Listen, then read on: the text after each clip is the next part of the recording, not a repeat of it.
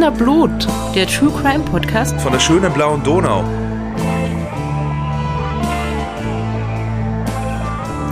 Hallo, wir sind wieder da, die Podcast-Posse aus Wien mit Wiener Blut, dem True Crime Podcast von der schönen blauen Donau. Und die Podcast-Posse, das sind Claudia, Bernhard und Rita. Hallo, Hallo. zusammen. Hi.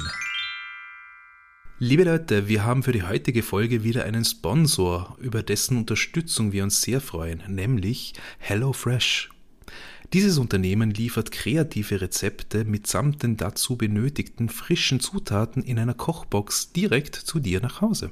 Und mich freut das ganz besonders, weil, das wisst ihr vielleicht noch nicht, aber ich hasse Kochen. I'm sorry, es ist einfach so. Und ich hasse ja Lebensmittel einkaufen, weil das nimmt urviel Zeit weg und ist urstressig. Deshalb freue ich mich, weil HelloFresh macht das nämlich alles total einfach.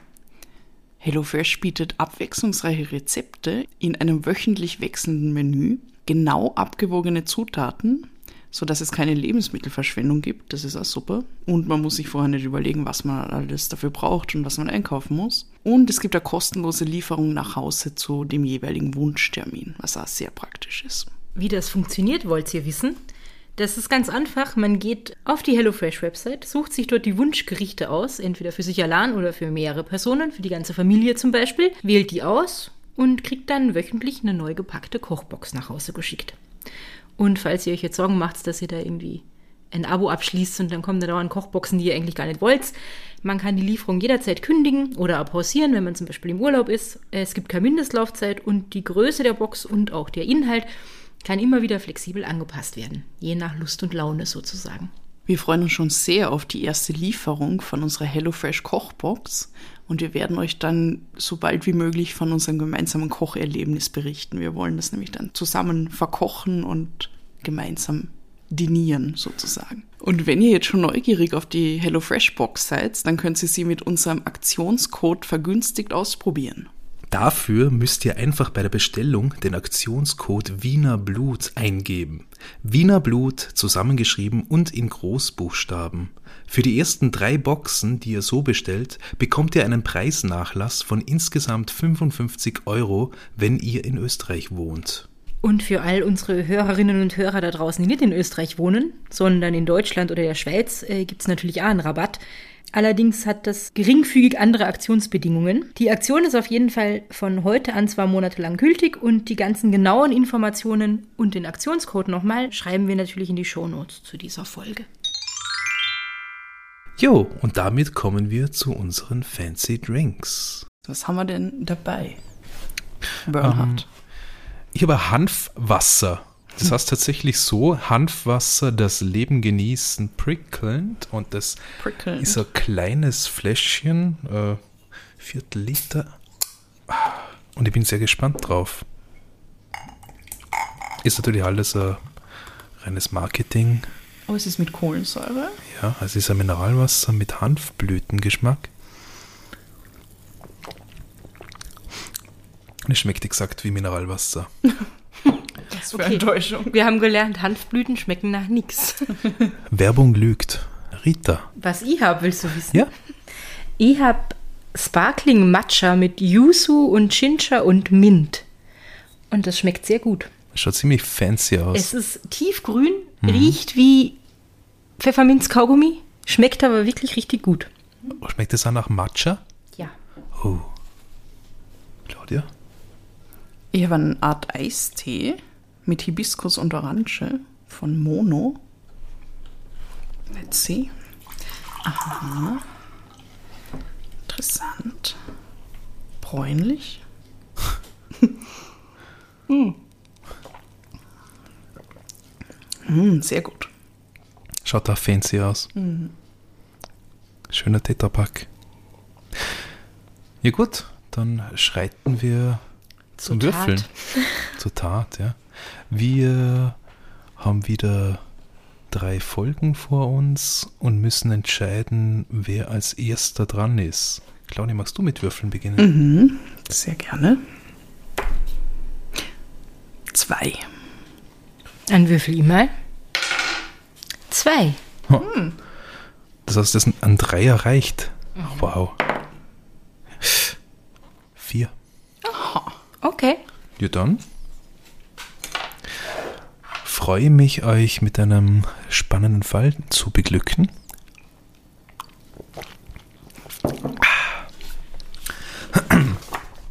Leute, wir haben schon öfter in dieser Runde über diesen Fall geredet mhm. und haben gesagt, irgendwann machen wir den einmal und ich mache den jetzt.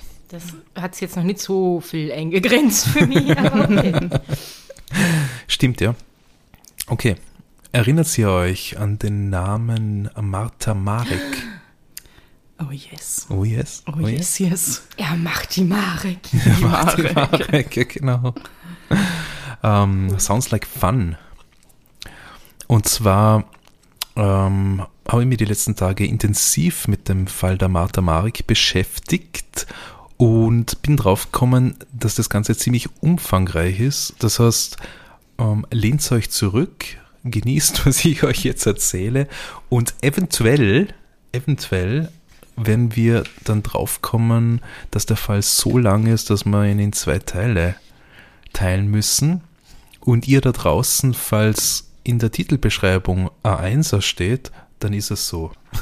Aber ich wollte noch sagen, ja? ich freue mich total, dass du Martha machst, weil das ja. ist einer meiner liebsten Fälle.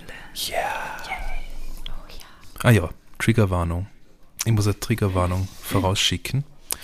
Und zwar leider, leider geht es in der Geschichte von Martha Marek äh, unter anderem um Gewalt bzw. sexuelle Gewalt gegen Kinder.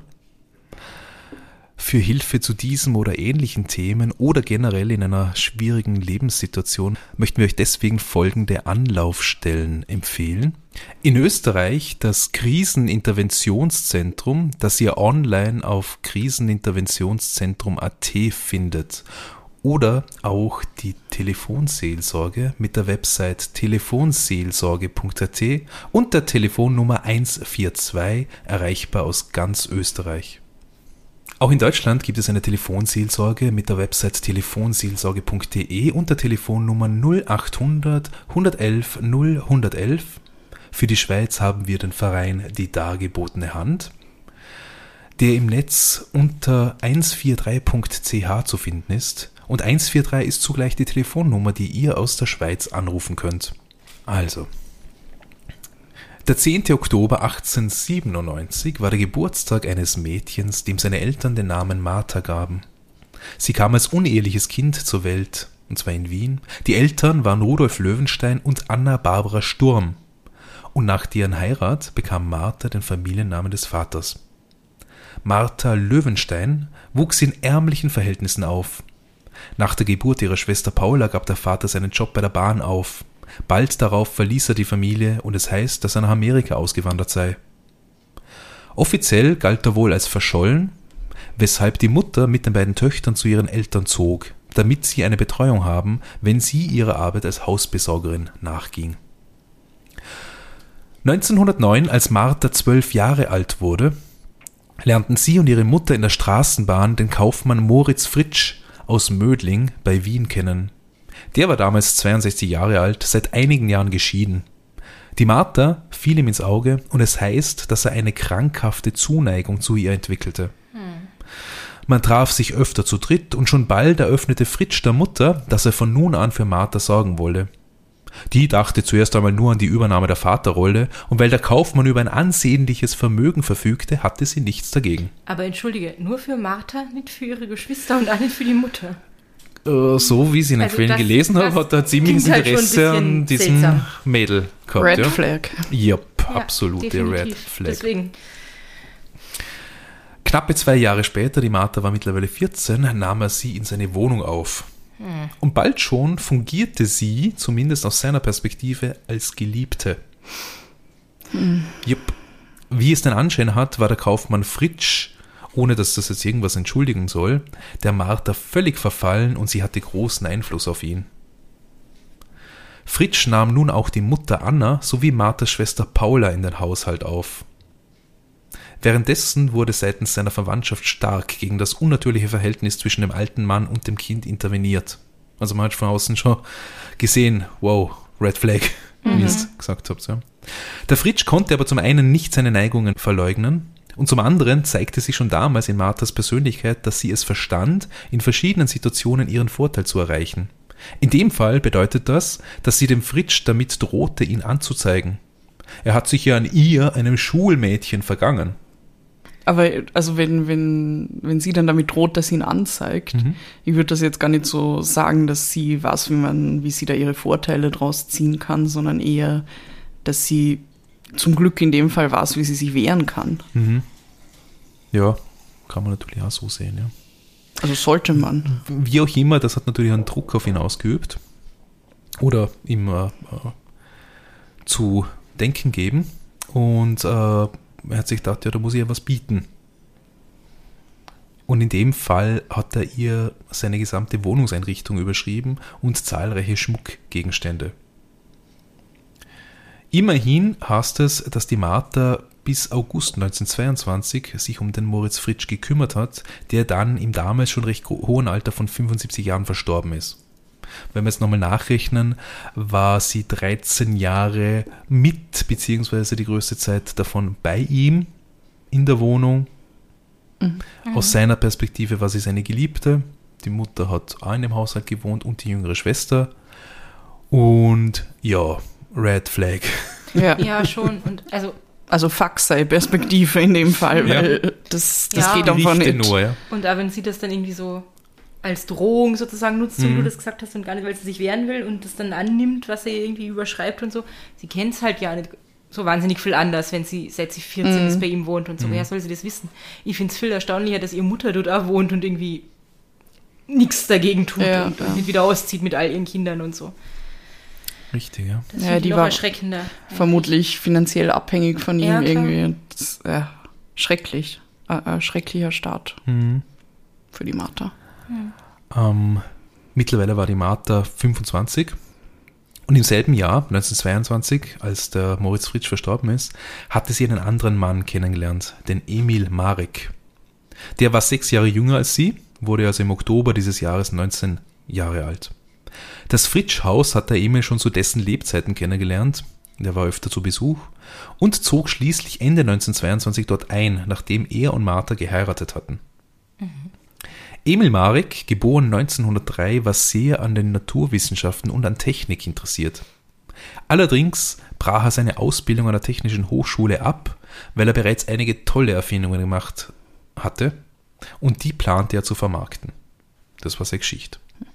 Martha Marek, mittlerweile Martha Marek, die über die vergangenen zehn Jahre ein mehr oder weniger gut situiertes Leben ohne finanzielle Sorgen gewohnt war, hatte vom alten Fritsch derweil immerhin das Mietrecht im hinterlassenen Haus bekommen und besaß, wie gesagt, die Wohnungseinrichtung. Er hat ja gar nicht das Haus vererbt. Na, ich glaube, da haben die Verwandten drauf geschaut, dass das nicht passiert. Ja, aber dazu kommt dann später noch was. Bargeld war bei den Mareks allerdings rar, weshalb es jetzt erst einmal hieß, den Gürtel enger zu schnallen. Es war Dezember, nur kurz nach der Heirat, als in der Marek-Wohnung ein Brand ausbrach. Wegen eines überheizten Ofens, wie es damals hieß. Und dennoch haben damals schon manche gemunkelt, äh, nachdem der Fall untersucht worden war, dass nicht alles rechtens abgelaufen sei. Einen guten Monat vor dem Zwischenfall war nämlich die gesamte Wohnungseinrichtung gegen einen Brandschaden versichert worden. Und auf dieser Basis erhielten Martha und Emil nach dem Unglück die stolze Summe von 70.000 Schilling. Ui, das ist eine Menge Geld. Jetzt muss ich dazu sagen, zu der Zeit war der Schilling noch gar nicht die offizielle Währung in Österreich. Der kam erst 1925, aber meine Quellen stammen natürlich aus einer Zeit ein paar Jahre später und deswegen ist diese Versicherungssumme wohl zum allgemeinen Verständnis mhm. in Schilling mhm. angeführt. Ähm, auf jeden Fall habe ich einen historischen Währungsrechner im Internet befragt und der stellt fest, dass sich die Summe, die die Mareks bekommen haben, also diese 70.000 Schilling, in heutiger Kaufkraft berechnet auf etwa 266.000 Euro Boah. belaufen. Okay, okay das, das ist, ordentlich. Das ist noch viel mehr, als ich gedacht habe. Jupp. Genau, ja. Wow. Emils Geschäfte liefen derweil nicht so toll. Unter anderem soll er sich als Waffenhändler versucht haben. Er hat Angebote unter anderem für Kanonen und Maschinengewehre ausgeschickt, hat angeblich Käufer in Paris, in Berlin und Prag gehabt. Allerdings gab es die Ware gar nicht. Ja, und das Ganze hat dann als Verlustgeschäft geendet. Ja, der hat wahrscheinlich eine Menge in die Akquise reingesteckt, auch an Investitionen, aber hat nichts zu verkaufen gehabt. Mhm. Beste Oder Logik. die Ware dann nicht bekommen, die er vielleicht wollte, sagen wir es mal so, ja.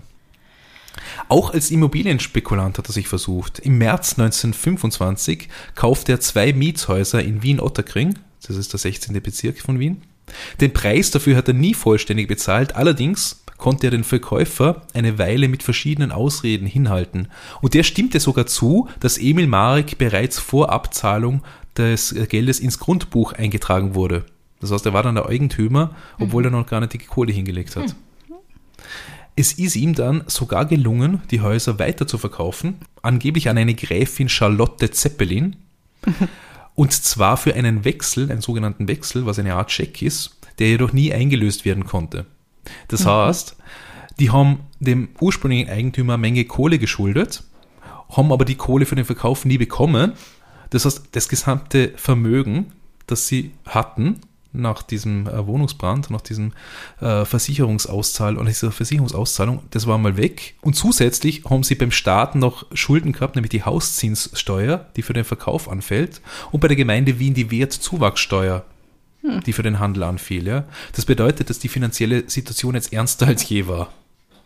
Aber das ist passiert, weil dieser Wechsel gefälscht war praktisch. Ja, und weil sie auch vorher schon sich eigentlich total verschuldet Ja, hatten. okay. Ja, weil sie, die haben halt Geld hingelegt, aber die Häuser haben halt mehr gekostet, Ja. als sie hatten. Ne? Pech, dass du dann aber noch einen Käufer hast, der dir auch noch mal bescheißt. Ja. Auf Ja. jeden Fall die Gräfin Zeppelin. Was die Erfindertätigkeit von Emil anging, weiß man nicht so wirklich genaues. Einmal hat er angeblich eine Erfindung für 10.000 Dollar nach Amerika verkauft. Worum es sich dabei handelte, hat er aber nie erwähnt. Einem Japaner hat er angeblich für 5000 Dollar eine Nahfrequenzverstärkerschaltung verkauft. Ich Okay. bin nicht ganz sicher, was das ist, aber Nahfrequenzverstärkerschaltung, vielleicht ist es einfach ein Kurzwellenverstärker. Also ein gewisses technisches Talent muss er gehabt haben, egal jetzt, ob dieses Ding existiert hat oder überhaupt funktioniert hat, keine Ahnung. Ja. Weiters hat er entwickelt, angeblich, eine Erfindung für geheime Radiotelefonie und Telegrafie Okay. sowie eine elektrische autodynamische Holzpuppe, die menschliche Bewegungen nachahmen konnte. Wie ist dieser Film? Annabelle, oder? So, äh, Wofür war diese Erfindung gut? Wisst man das? ich weiß nicht, aber sie kommt Für ja nachher noch einmal vor, die ja. Gesellschaft haben wollen und dann kann der 14-jährigen Mädchen mit Oh ihr ja. rumnehmen müssen vielleicht. Es heißt, dass er dafür sogar Patent angemeldet hat und eine spätere Akteneinsicht zeigt, äh, dass beim Patentamt für Emil Marek äh, zumindest ein elektrischer Zigarettenanzünder angemeldet war, ein Oh. automatischer Zigarettenroller, der muss ja Oh. viel geraucht haben, und tatsächlich diese besagte Puppe. Ah ja. Aber nur weil, äh, also, nur weil du ein Patent einreichst, heißt ja nicht, dass das Ding existiert oder funktioniert. Ja? Das muss ja, dann erst geprüft okay. werden. An Ideen dafür, wie sie in Geld kommen, hat es also beiden nicht gemangelt. Weder dem Emil noch der Martha. Einmal hat der Emil zum Beispiel über den Kauf eines Kohlenbergwerks in der Steiermark verhandelt. Dafür gab es sogar eine Anzahlung, wie berichtet wird, aber der Deal wurde dann nicht abgeschlossen. Ein ziemlich großes Projekt vom Emil war die Elektrifizierung des Burgenlands. ja, genau. Das habe ich auch geschaut. Ja, jetzt hätte ich mich fast an meinem Fancy Drink Genau, also Ja, 1925, ja. 1925, ja. Ich meine, da gab es in Wien sicher schon äh, elektrische äh, Laternen auf der Straße und so weiter, aber wahrscheinlich das ganze Land Österreich war noch nicht durchelektrifiziert. Ja. Und das Burgenland hat halt vielleicht noch ein bisschen mehr hinterhergehinkt, wer weiß. Ja, In das Kärnten war. es sicher auch noch finster. Ist es jetzt noch finster? Ähm, angeblich sollten 90 Gemeinden im Burgenland mit Licht- und Kraftstrom versorgt werden. Bei den Vorarbeiten dazu hat sich der Emil monatelang in seinem Hauptquartier in Güssing aufgehalten und angeblich hat er schon mit 25 Gemeinden persönlich verhandelt. Es gibt 90 Gemeinden im Burgenland. Ja, damals, so irgendwie, ja. Vielleicht heute auch noch. Die burgenländische Landesregierung war bereits überzeugt und es gab die Bewilligung für den Bau eines Wasserkraftwerks. Allerdings war die Finanzierung ungeklärt und der Emil konnte der Landesregierung auch keinerlei Kreditgarantien abgeben. Es gelang ihm nicht, irgendwelche Kreditgeber zu finden und damit ist das Projekt, in das jetzt wirklich schon beträchtliche Zeit und Energie investiert worden war, dann schließlich auch passé. Oh, Emil. Ja. Na gut, über die Finanzierung hat er natürlich schon verhandelt mit, mit äh, verschiedenen Unternehmen oder Geldgebern. Es kam eben leider nicht zu dieser Finanzierung. Aber unter anderem hat er mit einer schwedischen Versicherungsgesellschaft verhandelt.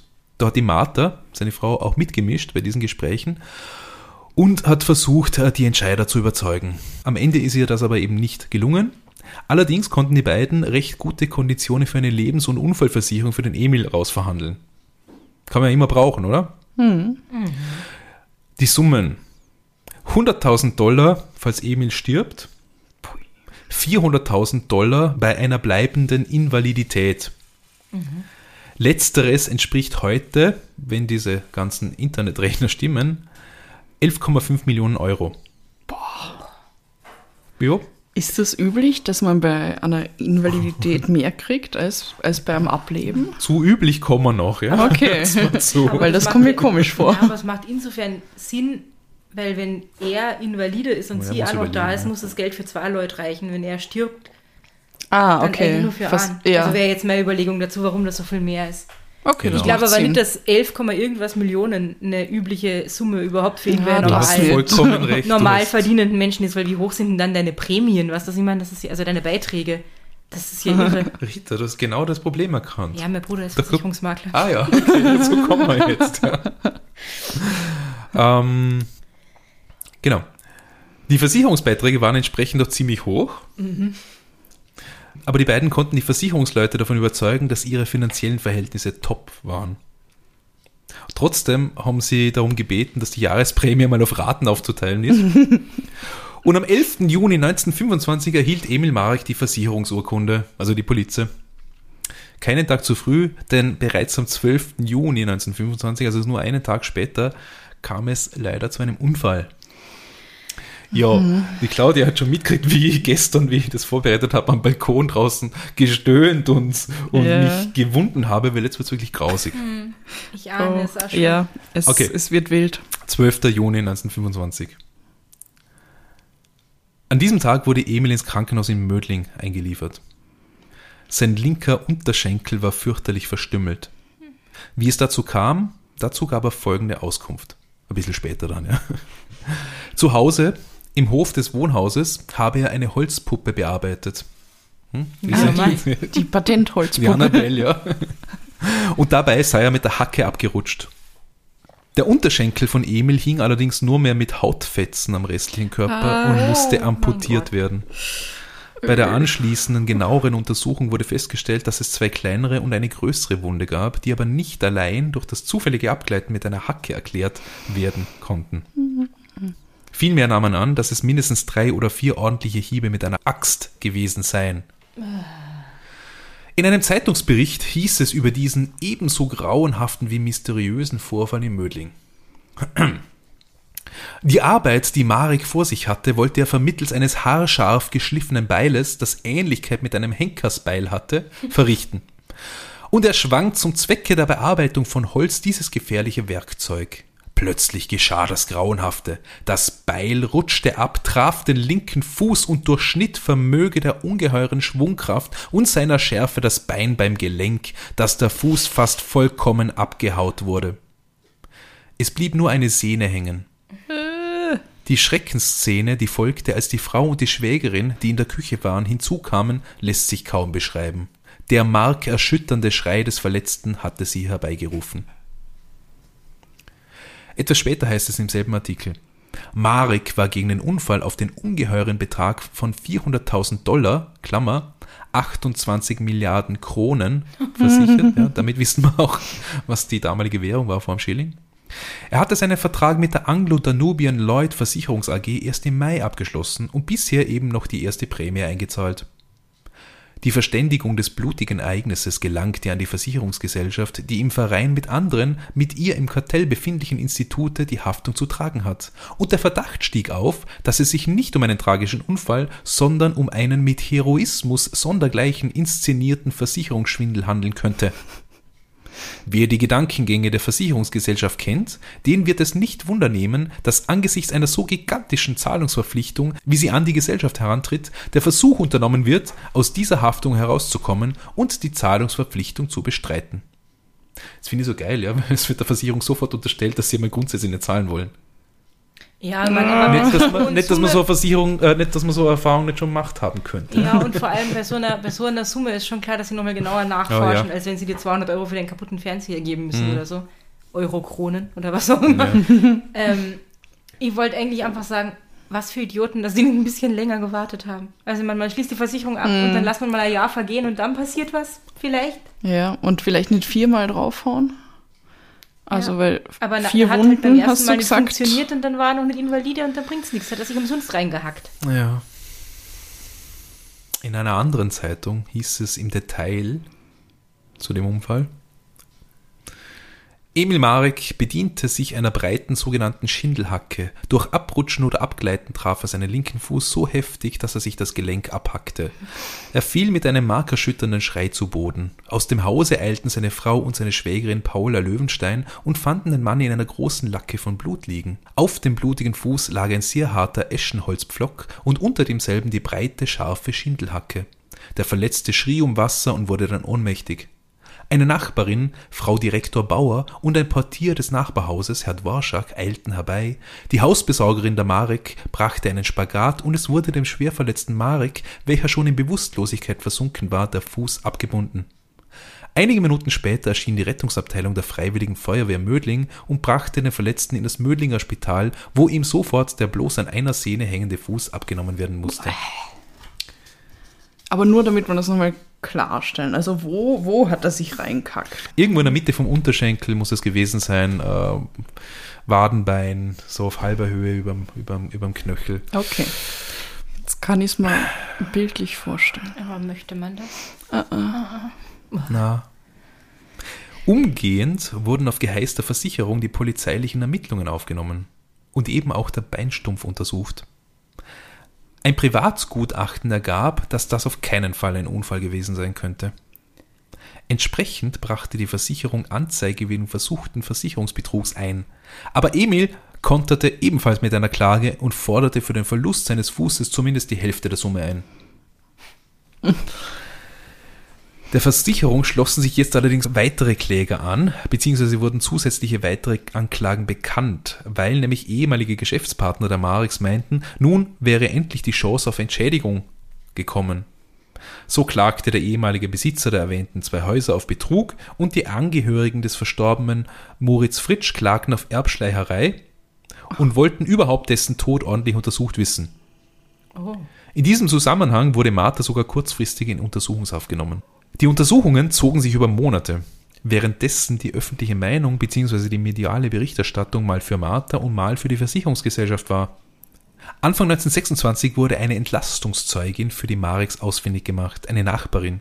Die sagte aus, dass sie Emil bei den Arbeiten an der Puppe gesehen und auch längere Zeit über die Axthiebe gehört hatte. Als sein erster Schrei ertönte, haben sie wieder auf das Nachbarsgrundstück geschaut und gesehen, wie er zu Boden fiel. Die Frau war zu dem Zeitpunkt allerdings schon sterbenskrank und starb kurz nach ihrer Aussage. Die war somit zwar protokolliert, aber vor Gericht konnte sie nicht wiederholt werden. Zufall? ja.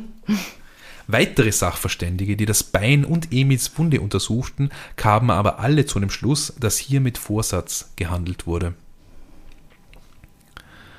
Ende 1926, also bereits eineinhalb Jahre nach dem Unfall, meldete sich ein Spitalsmitarbeiter aus Mödling bei der Polizei der Folgendes aussagte. Er habe gesehen, dass zwei Ärzte nach der Operation noch an dem Bein gearbeitet hätten. Und dabei hätten sie miteinander darüber geredet, wie viel Geld sie damit doch verdienen würden.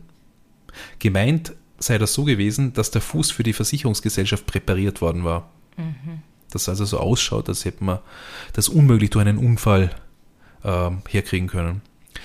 Für die Staatsanwaltschaft war klar, der Mann musste von Martha und Emil bestochen sein. Und das hat er dann auch bald gestanden, was dazu führte, dass nun das Ehepaar Marek sowie Marthas Schwester Paula in Untersuchungshaft genommen wurden. Die Anklage gegen das Paar wurde dementsprechend um die Verleitung zur falschen Zeugenaussage erweitert. Emil verbrachte nun einige Zeit im Gefängniskrankenhaus, während Martha sich die Zelle in der Untersuchungshaft mit einer Frau namens Leopoldine Lichtenstein teilte, die wegen eines Giftmordes angeklagt war. Auf die Frau kommen wir später dann noch zu sprechen. Leopoldine Lichtenstein. Bald gab es auch endlich einen Verhandlungstermin, der 28. März 1927. Die ungeheuerlichste Tat, die je ein Gatte geduldet und dann noch mit seinem Schweigen gedeckt hat, heißt es medial, und zwar in der Annahme, dass der Emil Marek schlicht nach Wunsch seiner Frau Martha gehandelt hat. Die interessanteste Person des Prozesses sei demnach sie. Ein zartes Porzellanfigürchen mit blondem Lockenkopf, zärtlich, von ungewöhnlicher Klugheit, aber raffiniert und dämonisch, wie es selten ein Weib war. Ach, dämonisch. Ja, sie wird auch den Mittelpunkt bilden. Dämonisch. Mhm. Das haben wir auch schon öfter gehabt, oder? Das haben wir schon öfter gehabt. Blonde und, Engel und so mit ihren blonden Locken und Porzellanpüppchen und mhm. ungewöhnlich klug, weil kluge Frauen gibt es hier eigentlich nicht. Genau. Also, das kann nichts Gutes sein. Aber dämonisch. Aber dämonisch, ja, dämonisch schon, natürlich, dämonisch. das böse Weib. Mhm. Der Prozess dauerte zwölf Tage bis zum 9. April 1927 und fand vor einem Schöffensenat am Landesgericht Wien statt. Mit Martha und Emil Marek angeklagt war die Schwester Paula, also Marthas Schwester Paula, nämlich wegen Betruges, Verleumdung und Verleitung zur falschen Zeugenaussage. Man hat sie da als, als Mittäterin einfach mal betrachtet. Angeklagt war außerdem der schon erwähnte Spitalsmitarbeiter, der die Falschaussage gestanden hatte, und dessen Ehefrau, die ebenfalls als Mitwisserin von seiner Seite angeklagt war. Im Mittelpunkt des Sensationsprozesses standen aber ganz klar Martha und Emil, die sich aus reiner Habgier für einen Versicherungsbetrug dazu durchgerungen haben sollen, dass einer von beiden sein Bein opfere. Entsprechend groß war das Publikumsinteresse, weshalb man hier auch vorab Eintrittskarten ausgab, ohne die es keinen Einlass ins Gerichtsgebäude Ach, wo gab. Wo haben wir das letztens schon gehabt? In welchem Fall? Ah, ich weiß es nicht mehr. Hm. Das war meiner, mein Fall. Ah ja, doch, bei der äh, Hunger. Beim Hunger? Beim Hunger. Beim ja. Hunger hat man auch Eintrittskarten verteilt ah. in, in Maribor für, das, ja, ja. für die Verhandlung. Mhm. Aber ich glaube, also ganz ehrlich, zu dem Prozess wäre ich, glaube ich, auch gegangen, weil das, das klingt schon rasant, muss ich sagen. Ähm, zu seiner Verteidigung gibt der Emil unter anderem an, dass er zwar finanziell in der Zeit vor dem Unfall nicht wirklich gut dargestanden sei, allerdings hat er ein Geschäft im Auge gehabt, nämlich den Verkauf seiner autodynamischen Holzpuppe für 100.000 Dollar nach Amerika. Warum also hätte er die Versicherung betrügen müssen, wenn er so viel Geld in Aussicht gehabt hatte? Der Unfall sei freilich schon ein großes Unglück gewesen und durch die Berichterstattung sei seine Erfindung dann weithin bekannt geworden und mittlerweile gäbe es Nachahmer, die ihm diesen Geschäftserfolg auf immer weggeschnappt hätten. Ja, aber er hat es ja patentieren lassen, es geht ja gar nicht. Ja, es war ja noch nicht durch, das Patent. Ah. Mhm. Auf der anderen Seite meinte die Anklage, dass die damalige Geldnot ein ausreichendes Motiv für den Betrug gewesen wäre. Das Ehepaar Marek sei dermaßen hochverschuldet gewesen, dass der Unfall, unter Anführungszeichen, jedenfalls vor Fälligkeit der zweiten Versicherungsprämienrate passieren musste. Mhm. Die hätten sie nämlich schon nicht mehr zahlen können. I see. Ja, bestätigt deinen Verdacht, Rita. Mhm. Emil wurde genau über den Unfallhergang ausgefragt und musste ihn auch im Gerichtssaal demonstrieren. Von der Verteidigung wurden zudem ein Metzger und ein Zimmermann vorgeladen, weil die sich ja mit der Bearbeitung von Fleisch bzw. von Holz gut auskennen. Bevor Martha Mareks Verhör begann, wurde vom Vorsitzenden des Verfahrens noch die Schadensmeldung vorgelesen, die sie in Emils Namen an die Versicherung gesandt hatte. Dabei wurden sie beide mit dem Vorwurf konfrontiert, dass sämtliche Angaben zu Emils Person nicht der Wahrheit entsprachen, mal abgesehen von seinem Namen. Er hatte nämlich unterschrieben mit Ingenieur Emil Marek, Unternehmer in technischen Artikeln, Kohlengrubenbesitzer und Hausbesitzer, geboren 1893. Und so, nichts davon stimmt. Na, der Name stimmt. Sogar um zehn Jahre älter wow. hat er sich gemacht, äh, damit seine Glaubwürdigkeit höher war. Eine Strategie, die er auch in anderen Zusammenhängen immer wieder verfolgt hat. Ich glaube, er hat ein bisschen einen Komplex auch gehabt, dass er jünger ist als seine Frau. Das habe ich in der Literatur angelesen. Mhm. Martha wies alle Anschuldigungen von sich. Den Versicherungsbetrug, die Anstiftung zur Falschaussage, die Erbschleicherei und natürlich die Verantwortung für den Tod des Moritz Fritsch Einige der Zeugen sagten aus, dass ihr Verhältnis zu Moritz Fritsch zumindest merkwürdig gewesen sei. Ja. So eine Untertreibung, ja? Ja. Also auf jeden Fall, ja. Der Rechtsanwalt der Marix betonte, dass die beiden durchwegs mehr mit dem Unfall an sich beschäftigt waren, als an die Auszahlung der Versicherungsleistung zu denken. Er glaube nicht an eine Komödie, so hat man es genannt, er glaube nicht an die Komödie der Marix oder an einen geplanten Versicherungsbetrug. Aber ja, er ist der Anwalt, ja, was soll er sagen? Ja. Auch bezüglich der Versicherung wurden die Sachverständigen befragt, die mehr oder weniger die Frage stellten, wie es überhaupt zu dieser hohen Versicherungssumme und einem derart leichtsinnigen Vertragsabschluss kommen konnte. Diese Frage habe ich mir mhm. schon gestellt. Ja. Das hätte gar nicht passieren dürfen. Von den Versicherungsvertretern äh, wurde dann eingebracht, dass sie von Marix einfach getäuscht worden waren und den Angaben nur aufgrund des guten Rufes vertrauten, die das Ehepaar in ihrer Wahrnehmung genoss. In ihrer Wahrnehmung, ja, ich glaube, die haben viel recherchiert in Wahrheit, ja. Also nicht das als schwedische Versicherungsgesellschaft, vielleicht haben die ja nicht so gut Deutsch verstanden. Ja, möglich. Weil, weil das ist ja geil, so, ja, wir haben voll viel Geld, aber können wir die Prämie in Raten zahlen? Ja. Huh. Die einzige Zeugin des Tathergangs war bereits tot, haben wir schon gehört, aber an dem verlesenen Protokoll gäbe es keinen Grund zum Zweifel, wie ein medizinischer Sachverständiger meinte. Die Erinnerungen seien zweifellos echt und das Geschilderte sei tatsächlich ein bezeugter Arbeitsunfall gewesen. Auf der anderen Seite gab es weitere Aussagen äh, von einem Sachverständigen für Axthiebe. Es gibt echt für alles Sachverständige. Der war sicher, dass eine Verletzung an der vorgefundenen Stelle unmöglich bei einem Unfall entstanden sein konnte und dass ebenso ein Unfall mit derartigen Folgen mit der vorgezeigten Hacke unmöglich geschehen konnte. Jetzt haben die aber auch den Primararzt des Mödlinger Spitals interviewt, der die, der die Amputation gemacht hat. Der sagte, es handelte sich bei der Verletzung um eine Zertrümmerung des linken Unterschenkels, wobei die Knochen mehrfach durchschlagen waren und oberhalb der großen Hiebwunde noch zwei parallel verlaufende kleinere Verletzungen. Es ist so grausig. Er hatte daraufhin die Amputation durchführen lassen und den Beinstumpf in der Prosektur aufbewahren lassen. Irgendwelche Veränderungen an dem Gliedmaß bzw. an der Wunde habe er selbstverständlich nicht vorgenommen. Darum geht es, deswegen musste ich das jetzt nochmal mhm. aufnehmen. Ja. Ja. Ähm, um die entsprechenden Vorwürfe weiter zu entkräftigen, ließ man das Bein sogar herbeischaffen. Und da heißt es aus einem weiteren Zeitungsbericht mit dem Titel Das Menschenbein auf der Servierschüssel, Wehmütig betrachtete Marek dieses einzige Stück seines Körpers, das nun, gekocht, mit Chemikalien behandelt, auf der Servierschüssel herumgetragen und herumgezeigt wird und in den Zwischenpausen mit einer Serviette zugedeckt wurde. What the fuck? Der seelische Schmerz überwältigte schließlich den armen Krüppel, der zum ersten Male die Fassung verlor, zu weinen begann und es im Verhandlungssaal nicht mehr aushielt. Martha Marek brach noch früher zusammen. Sie konnte den Anblick dieses schauerlichen Korpusdelikte nicht ertragen. Das muss kein Schuldbewusstsein gewesen sein. Mehrmals wurde ihr schlecht. Jo, da gibt es noch einen Sachverständigen, der ebenfalls meinte, drei oder vier Hiebe wären nötig gewesen. Und auch könnte der Unfall nicht durch das Umfallen des Holzbockes geschehen sein, auf dem der Emil die Puppe bearbeitet hat.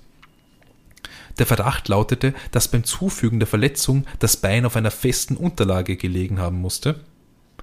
Auch war der Sachverständige sicher, dass die vorliegende Verletzung am lebenden Bein entstanden war und nicht durch nachträgliche Manipulation am Beinstumpf. Außerdem habe er gemeinsam mit anderen Ärzten bei einem Leichnam versucht, mittels eines einzigen Hiebes den Unterschenkel abzutrennen. Das sei aber nicht möglich gewesen. Ja, ja, ja das, das kann ich mir sogar vorstellen. Muss ja ihre Kraft dahinter sein, um die ganzen Knochen da so mhm. zu mhm. Mittlerweile äh, war, sind wir am siebten Verhandlungstag und da gab es dann auch einen Lokalaugenschein mit vielen Schaulustigen bei der Villa der Marex, wo man die Geschehnisse nachstellte und dann eben auch die Glaubwürdigkeit nochmal prüfen wollte.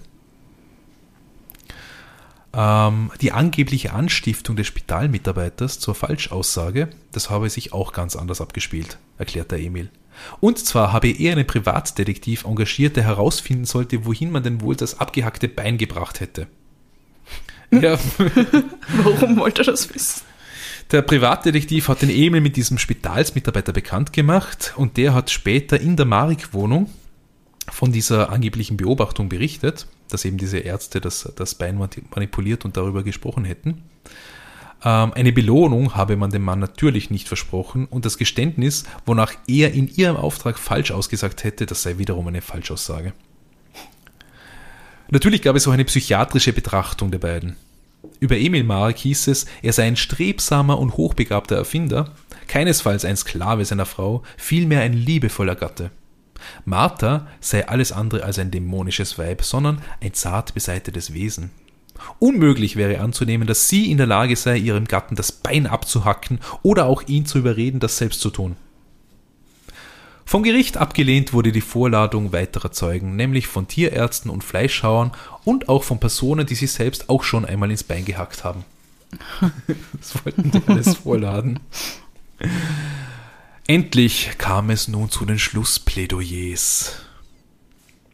Die Staatsanwaltschaft äußerte die gestärkte Überzeugung, wonach Emil Marek seinen Fuß auf einen Holzblock gelegt habe und selbst mit voller Wucht die Hiebe durchgeführt hätte. Hm. Er und seine Frau Martha wären keine Opfer, sondern Täter und gehörten verurteilt. Die Verteidigung appellierte hauptsächlich an die Laienrichter. Mit Herz und Verstand werden Sie die Schuldfrage prüfen, und ich bin überzeugt, dass Sie den Mann, der so viel Leid und so viel Unglück durchgemacht hat, freisprechen werden. Gut. Am Tag 12 in dem Prozess, nach fünfstündiger Beratung, kam es zur Urteilsverkündung. Hinsichtlich des Versicherungsbetrugs kam es zum Freispruch. Allerdings befand man Martha und Emil schuldig, den Spitalsmitarbeiter zur Falschaussage verleitet zu haben. Somit lautete das Urteil dafür auf vier Monate schweren Kerker für Emil und drei Monate schweren Kerker für Martha. Der Spitalsmitarbeiter erhielt immerhin sechs Wochen, während seine Frau und auch die Paula Löwenstein, also die Schwester von Martha, mit einer bedingten Strafe jeweils davonkamen. In der Bevölkerung hat man sich darüber ziemlich gefreut.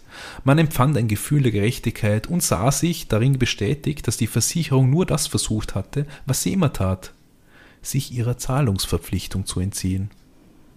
Böse Versicherung. Ja. Die Staatsanwaltschaft beeinspruchte das Urteil, das jedoch in der nächsten Instanz im Dezember 1927 bestätigt wurde. Allerdings hat man das Strafmaß für die Mareks erhöht, die mussten nun für jeweils sieben Monate in den Kerker. Oh. Nachdem ihnen die Untersuchungshaft angerechnet wurde und beide auch einen Strafaufschub gewährt bekamen, wurde Emil dann schließlich im Juli 1928 vom Bundespräsidenten begnadigt und ihm wurden die restlichen zwei Monate Haft erlassen die dann noch offen waren. Auch Martha wurde einige Zeit später begnadigt und erhielt Strafverlass. Ihre Bewährungszeit wurde auf fünf Jahre festgesetzt. Was die Versicherung angeht, da wurden die Mareks auf den Zivilrechtsweg verwiesen. Das war allerdings ein Verfahren, das sich die beiden kaum leisten konnten. Deshalb gingen sie unmittelbar nach dem Prozess auf einen Vergleich ein und gaben sich mit 180.000 Schilling zufrieden. Das waren auf die heutigen Verhältnisse umgerechnet immer noch äh, eine Menge Geld, aber halt doch nur ein Teil der Versicherungssumme, die sie ursprünglich erhofft hatten. Aber wie viel äh, von der ursprünglichen Versicherungssumme? Die das Hälfte dann, oder? Also 400.000 wären es gewesen, 180.000. Achso, okay. Ja, eh fast die Hälfte. Ja. Mhm. ja. Also immer noch das sind ja dann durchaus viel. Sechs, sechs, über 6 oder 6 Millionen ungefähr. Ja, 5, 5,5 Millionen. Mhm. Also wie gesagt, ich vertraue natürlich auf diese Internetrechner. Ja, aber eigentlich, also wenn Sie jetzt, wenn Sie jetzt 5, irgendwas Millionen haben, sollten Sie jetzt eigentlich einlos zufrieden sein. Und würde, ausgesorgt haben. Mhm. Würde man meinen. Und an dieser Stelle könnte man in diesem Fall in zwei Teile teilen. Aha. Weil jetzt sind wir ein bisschen über die Hälfte. Mhm. Ja. Aber vielleicht sollten wir vorher nochmal darüber reden. Nur, nur damit ja. uns das bewusst wird ja. noch einmal. Also dieser Mann ja. hat sich womöglich, man, also man kann es ja nicht sagen, aber womöglich hat er sich selber mit vier Hieben das Bein abgehackt. Ja, mit hoher Wahrscheinlichkeit. Mit hoher Wahrscheinlichkeit hat er das getan. Mhm. Nur, dass, dass, dass wir das nochmal durchgehen also, im Geiste. Es ist ja schon absurd genug, dir überhaupt selber mit voller Absicht ins Bein zu hacken. Mhm, die Überwindung, die, die das kosten ja. muss. Aber ich stelle mir vor, das zweite Mal ist noch schlimmer, weil dann weißt du schon, wie unfassbar scheiß weh das wahrscheinlich tut. Und, ja. Also, viermal das zusammenzubringen ist echt irre. Wie? Ja, vielleicht hat doch sie nachgeholfen, oder? Mhm. Man weiß es nicht. Warum? Für, also. Warum? Und naja, für die 11 Millionen, aber. Ja, ja schon, aber. Alter. Es ist übel. Es ja. ist richtig es ist übel. Richtig übel. Richtig übel. Ja, gut, dass wir nochmal drüber geredet ja. Ja, okay. Gut, Leute. Ich bin so fair, dass ich unser Publikum nicht mit einem Wahnsinns-Cliffhanger entlasse. Äh, wenngleich natürlich bei den meisten eine gewisse Neugier bestehen wird, wie es denn wohl weitergeht in der Familie Marek. Oh ja. Ich kann sagen, es kommt noch einiges. Und es wird schlimmer. Für manche wird es noch schlimmer. Ja. ja. Mhm. Dann verabschieden wir uns für dieses Mal. Mhm, dann sehen wir uns nächste Woche. Ja. Kurze Verabschiedung. Die Hollywood-Skala und alles machen wir dann auch nächste Woche. Mhm. Aber wir haben Kanäle, wo ihr die Zeit überbrücken könnt, bis ihr dann Oh ja, das nächste. Woche wieder was von uns hört. Wie lauten diese Kanäle zum Beispiel? Also zum Beispiel äh, lautet einer dieser Kanäle Instagram. Aha. da findet, findet ihr uns unter Podcast Posse Vienna. Und die anderen Kanäle sind Facebook und Twitter. Da sind wir The Podcast Posse. Und dann gibt es auch noch eine Website www.podcastposse.at. Und dann gibt es auch noch das Possiphone. Das hat eine Nummer. Und zwar hat das die Nummer 0043 677 634 662 63. Und da sind wir auf WhatsApp, Signal und Telegram erreichbar für eure Sprachnachrichten, Textnachrichten, Bildnachrichten, Videonachrichten und geben auch gerne Antwort. So ist. Schreibt uns, wenn ihr schon einmal die Versicherung betrogen habt. Ihr erzählt es ja nicht meinem Bruder. Manche nennen das auch Kavaliersdelikt. Ich bin dagegen. Okay, wir müssen dringend aufhören. Gut, in diesem Sinne. Habt's euch lieb und, und habt's uns gern. Ciao. Baba.